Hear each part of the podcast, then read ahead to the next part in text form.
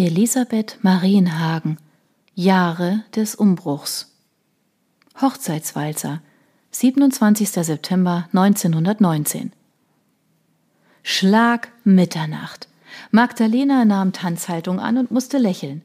Ihr Ehemann hielt sie deutlich dichter an seine Brust gepresst, als von der Etikette vorgeschrieben. Die Geiger spielten die ersten Takte von Johann Strauss an der schönen blauen Donau, und schon drehten sie sich beschwingt im Kreis. Ohne zu zögern überließ sie Matthias die Führung. Endlich bist du dort, wo du hingehörst, flüsterte er ihr zärtlich zu. Bei mir, an meinem Herzen. Sein warmer Atem streifte ihre Wange. Der leichte Hauch erzeugte ein sanftes Kribbeln und einen wohligen Schauer in ihr. Glück durchströmte Magdalena wie eine Quelle, die in ihrem Inneren sprudelte. Matthias Nähe, seine Wärme und seine Hand an ihrem Rücken versetzten sie in eine erwartungsvolle Spannung. Bald schon würde sie neben ihm im Bett liegen. Knopf für Knopf werde ich dein Kleid öffnen und jedes Stück Haut küssen, das zum Vorschein kommt, hatte er am Nachmittag in der Scheune zu ihr gesagt. Forschend sah er sie an. Woran denkst du, Liebste? An nichts Besonderes? Magdalena spürte, wie ihr das Blut heiß ins Gesicht schoss. Als anständige Frau durfte sie ihm doch nicht eingestehen, dass sie an später dachte. Ob Matthias wohl ahnte, welche Empfindungen er in ihr entfachte? Bei diesem Gedanken stolperte Magdalena beinahe über ihre eigenen Füße, und die Wirklichkeit hatte sie wieder. Noch waren sie in der blauen Forelle, mitten auf der Tanzfläche. Schenk ein, Johann, brüllte Michael, der Mann ihrer besten Freundin Konstanze. Sein hellblonder Schopf stach neben den dunklen Flechten seiner Frau besonders auffällig heraus. Der Tanz endete, das war das Zeichen für ihre Ziehschwester Bertha und Konstanze, die Braut nach nebenan in den Gastraum zu führen, wo die unverheirateten Mädchen sich versammelt hatten. Ein lautes Stimmengewirr, Kichern und Zigarettenrauch schlugen Magdalena entgegen. Vorsichtig lösten ihre Begleiterinnen die Haarnadeln aus dem Schleier. Den zarten Stoff drückten sie ihr in die Hand. Bertha verband ihr die Augen mit einem schwarzen Seidentuch, geleitete sie mit Konstanze zu den wartenden Mädchen und drehte sie im Kreis, bis Magdalena protestierte. Hört auf, mir wird schwindelig. Lachend und mit ausgestreckten Armen spielte sie die blinde Kuh. Schon nach zwei Schritten hatte sie ein Opfer erhascht. Sie löste die Augenbinde. Vor ihr stand eine von Matthias Cousinen, ein blondes Mädchen, das errötend zu den Burschen am anderen Ende des Raumes hinübersah. Magdalene setzte ihr den Schleier auf, den Bertha und Konstanze feststeckten. Die Junggesellen johlten, als Matthias sein Einstecktuch in die Runde der Burschen warf. Der junge Mann, der es ergatterte, eilte herbei und bat das selig lächelnde Mädchen um den nächsten Tanz. Ein großer Tross begleitete die beiden zum Tanzsaal. Das ist die Gelegenheit, flüsterte Matthias ihr zu. Verstohlen strebten sie auf den Ausgang zu nur noch an einem vollbesetzten Tisch und einer Magd der Kronaus vorbei, die ein Tablett mit schmutzigem Geschirr zur Küche brachte. Wollt ihr etwa schon gehen? Das kommt nicht in Frage. Der Matthias und ich haben noch nicht ordentlich angestoßen. Magdalena fand den bulligen, rotgesichtigen Mann, der sie ansprach, nicht sonderlich sympathisch. Am frühen Abend hatte sie einmal mit ihm getanzt. Ihre armen Füße. Puh, wenn er im Leben genauso rücksichtslos zutrat. Hm. Er packte Matthias am Arm. Deine junge Stute kannst du noch früh genug einreiten. Hast du denn gar keine Manieren, solche Reden in Gegenwart meiner Frau zu schwingen? fuhr Matthias ihn an. Das gröhlende Gelächter am Tisch brach ab. Hab dich nicht so wegen eines harmlosen Scherzes. Der Kerl winkte den Wirt herbei. Schenk dem Bräutigam ordentlich was ein, und ich könnt auch Nachschub gebrauchen. Johann, Berthas Mann und Pächter der blauen Forelle, nahte mit einem Tablett und setzte allen in der Runde randvoll gefüllte Schnapsgläser vor die Nase. Ein paar leere sammelte er ein, zwinkerte Magdalena zu und eilte mit dem benutzten Geschirr zur Küche. Sie tauschte einen Blick mit Matthias und beschloss, ihn seinem Schicksal zu überlassen. Diesem ungehobelten Menschen würde sie keine Gesellschaft leisten. Sie machte kehrt, blieb da und dort stehen und tauschte ein paar Worte mit den Gästen an den anderen Tischen. Weiter vorne entdeckte sie eine hochaufgeschossene Gestalt, deren vorgestreckter Kopf und runder Rücken das Bild einer Schildkröte in ihr heraufbeschwor. Offensichtlich strebte der junge Mann mit der schlechten Haltung zum Tanzsaal. Sie erwischte ihn ein paar Schritte vor der Tür. Herr Burger? Hellwache Augen hinter runden Brillengläsern musterten sie eindringlich. Er war es tatsächlich. Den angehenden Kollegen hatte ihr der Dorflehrer vor fünf Jahren bei Berthas Hochzeit vorgestellt. Was für ein Zufall.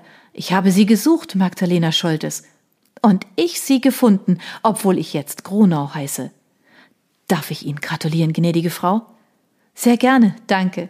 Es tut mir leid, dass ich Sie vorher nicht bemerkt habe, sonst hätte ich Sie eher begrüßt. Na, so unverschämt, mich selbst zu Ihrem Fest einzuladen, bin ich nicht, entgegnete er lachend. Ich logiere hier. Ihre Freundin Bertha war so nett, meine Reservierung trotz der Feierlichkeit aufrechtzuerhalten. Dann war der Aufenthalt länger geplant? Verbringen Sie Ihren Urlaub in der Gegend? Ein wehmütiger Ausdruck huschte über sein Gesicht, während er ihre Züge eingehend betrachtete. Ich bewerbe mich um die Nachfolge von Herrn Lehrer Lanz. Zudem wollte ich die Bekanntschaft mit einem jungen Mädchen vertiefen, das bislang in Trauer war. Meinte er etwa damit Sie? Natürlich plante ich auch, bei meinem Kollegen vorbeizuschauen, der mich für die Stelle empfohlen hat. Noch ist die Sache nicht spruchreif. Keine Sorge, ich erzähle es nicht weiter. Hat Herr Lanz Sie schon empfangen können? Obwohl Magdalena dem Dorflehrer als Kind manche der zehn Plagen an den Hals gewünscht hatte, bedauerte sie von Herzen, dass er in einen der ersten Giftgasangriffe der Feinde geraten war. Seine Lungen hatten sich von dem Schaden nicht mehr erholt. Bei jedem Wort, das er spricht, ringt er um Atem. Es ist schwer zu ertragen, hilflos neben ihm zu sitzen. Eugen seufzte. Ich hätte eher herkommen sollen. Magdalena beschloss, diese Bemerkung taktvoll zu übergehen. Haben Sie nicht Lust, ein wenig mitzufeiern, um auf andere Gedanken zu kommen? Nach kurzem Zögern antwortete er Wenn ich Sie um den nächsten Tanz bitten darf, gnädige Frau? Sie neigte den Kopf. Gerne. Dann hoffe ich nur, dass ich Ihre Füße nicht zu sehr malträtiere. Ach, wie nett von Ihnen, mich vorzuwarnen. Magdalenas Lachen erstarb, als ihre Schwiegermutter unvermittelt aus einer dunklen Ecke des Saales auf sie zusteuerte. Wo steckt denn Matthias? Ich habe ihn aus den Augen verloren. Er sitzt da hinten bei Magdalena wies Richtung Tür. Wilhelm Zender, er ist ein Cousin deines Mannes. Besser, du merkst dir den Namen, tadelte ihre Schwiegermutter sie scharf. Und wer ist dieser Herr? Darf ich dich mit Eugen Burger bekannt machen, liebe Schwiegermama, einem Kollegen von Herrn Lanz. Er war Gast auf Berthas Hochzeit. Lieselotte reichte ihm huldvoll die Hand. Eugen verneigte sich und machte einen vorschriftsmäßigen Diener. Irgendwo im Saal lachte jemand. Wortfetzen drangen an Magdalenas Ohren, während zwischen ihnen dreien angespanntes Schweigen herrschte. Ein ungezwungenes Gespräch mit ihrer Schwiegermutter zu führen, war ihr in der gesamten Verlobungszeit nicht gelungen. Die Musiker spielten ein neues Stück, Mariposa, einen flotten Foxtrott, dessen Rhythmus ins Blut ging. Unser Tanz. Eugen reichte Magdalena den Arm, führte sie aufs Parkett und sie reihten sich bei den anderen Paaren ein. Dass sie meinen Vornamen noch kennen, hätte ich nicht gedacht. Sie waren auf Berthas Hochzeit so nett zu mir. Demnach bin ich Ihnen in guter Erinnerung geblieben. In sehr guter. Außerdem haben Sie mich angeschwindelt, Herr Burger. Sie tanzen ausgezeichnet. Oh, finden Sie? Meine sechs Schwestern haben mir jegliches Talent abgesprochen. Sie lachte noch, als Matthias auftauchte. Er trat an sie heran und tippte Eugen an die Schulter, um sie abzuklatschen. Anstandslos überließ ihr Tänzer ihm seinen Platz, verneigte sich und ging mit schnellen Schritten davon. Matthias Blick tauchte in ihren, wanderte weiter zu ihrem Mund und von da hinunter zu ihrem Busen. Magdalena stockte der Atem. Ich wollte, wir wären allein. Matthias schluckte hörbar, während er ein wenig Abstand zwischen sie legte. Ich sollte das Thema wechseln, sonst wird es peinlich. Gut, reden wir von etwas anderem.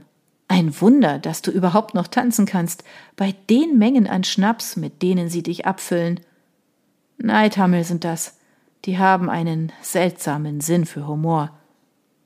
Was meinst du damit? fragte sie verblüfft. Wie soll ich es sagen? Matthias Lippen streiften ihr Ohr.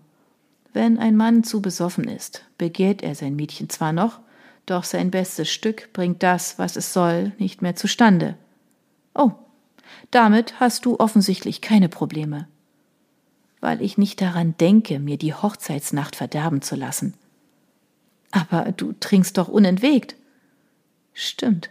Allerdings füllt Johann, der Prachtmensch, meine Gläser seit geraumer Zeit mit Wasser. Die anderen sind längst so angeheitert, die kriegen von unserer kleinen Abmachung nichts mit. Matthias grinste verschmitzt. Wie wäre es, wenn wir durch die Gartentür verschwinden? schlug Magdalena ihrem Liebsten vor. Was für eine glänzende Idee. Er zog ihre Hand an die Lippen. Sie strebten geradewegs auf die Küche zu, als eine stark parfümierte, üppige alte Dame in einem raschelnden, silbergrauen Seidenkleid samt altmodischer Taillenschleppe heranrauschte. Ihr unscheinbarer Mann blieb zwei Schritte hinter ihr stehen. Junge Liebe ist etwas Wunderbares, doch wenn erst einmal der Alltag eingezogen ist, sie machte eine wegwerfende Handbewegung. Wir wollen uns von deinen Eltern verabschieden. Habt ihr sie irgendwo gesehen, Matthias? Nein, leider nicht, Tante Ernestine. Dann wünschen wir euch noch eine schöne Feier. Eduard, komm,